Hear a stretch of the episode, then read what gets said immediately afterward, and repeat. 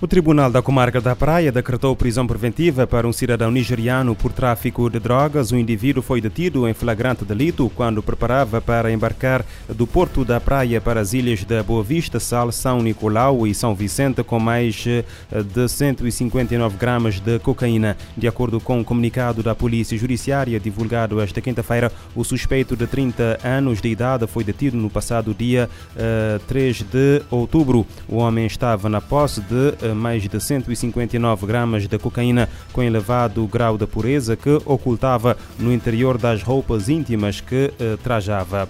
A polícia do Equador apreendeu quase 14 toneladas de estupefacientes destinados à América Central, Estados Unidos e Europa. Anúncio feito hoje pelas autoridades do país, onde se localiza uma das maiores pl plataformas ilegais de cocaína do continente americano.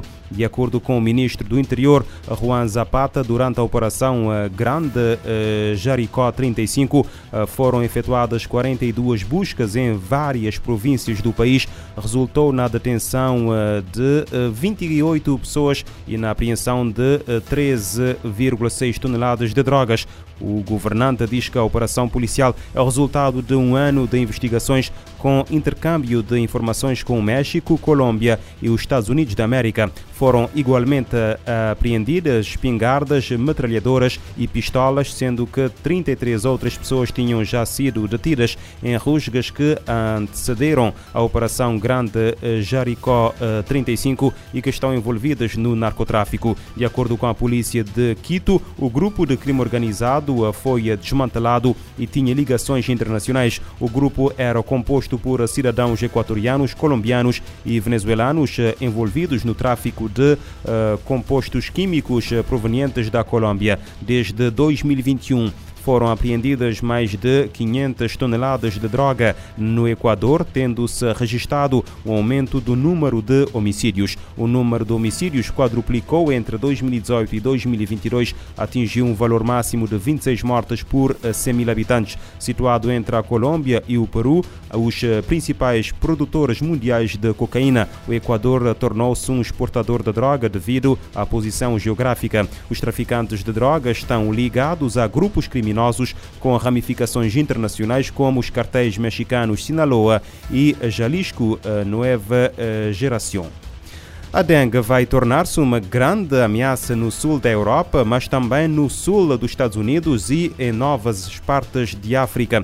Alerta feito hoje por eh, Jeremy Ferrar, cientista da Organização Mundial da Saúde, em declarações a Reuters. Em causa está o aumento das temperaturas que cria condições para a propagação dos mosquitos portadores da infecção. O especialista afirma que a dengue deverá tornar-se endémica em algumas partes da Europa, Estados Unidos e África, onde já possa ter ocorrido alguma transmissão local limitada devido ao aquecimento global.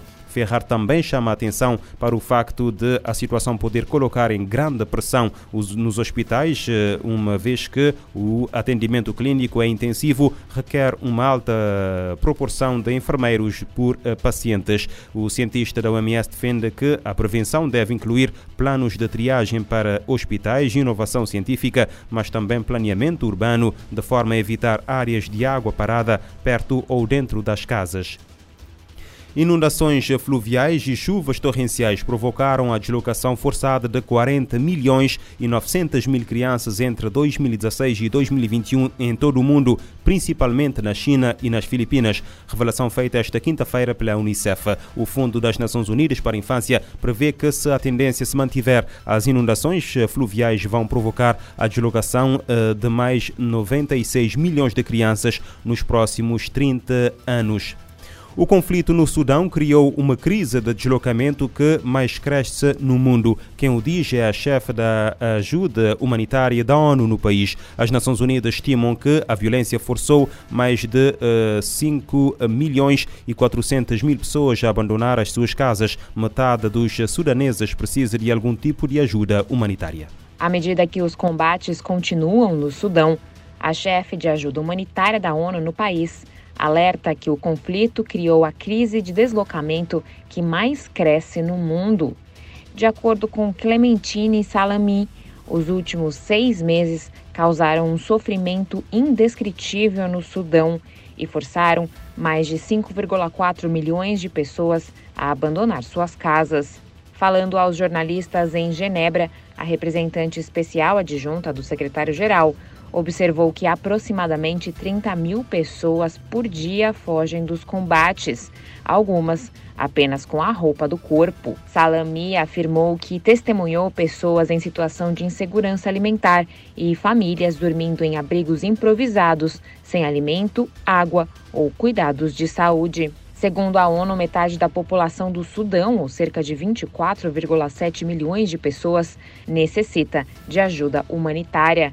A chefe das Nações Unidas no país também alertou que conflitos, deslocamentos e surtos de doenças ameaçam consumir todo o país.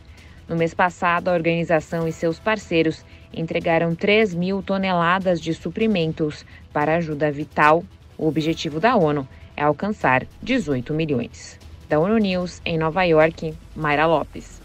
Confrontos com armamento pesado e ataques aéreos eclodiram a 15 de abril entre as Forças Armadas sudanesas e as Forças de Apoio Rápido. Os trabalhadores humanitários estão preocupados com os relatos de casos crescentes de violência sexual e baseada no género, desaparecimentos forçados, detenções arbitrárias e graves violações dos direitos humanos e das crianças.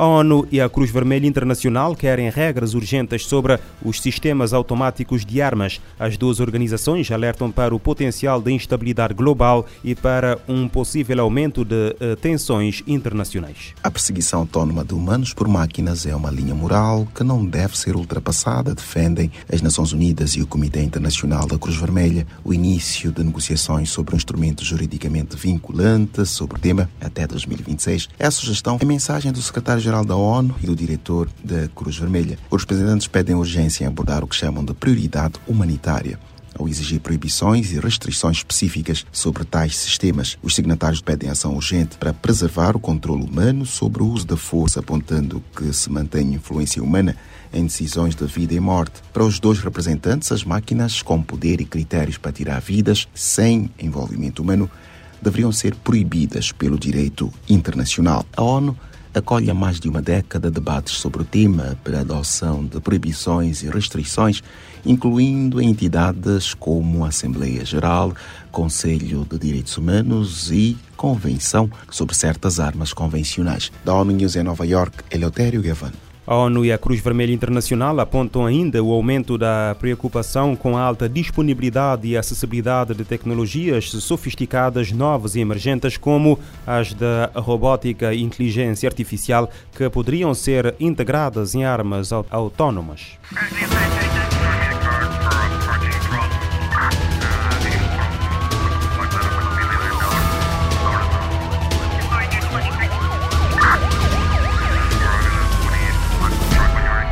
Este programa está disponível em formato podcast no Spotify e em radiomorabeza.cv.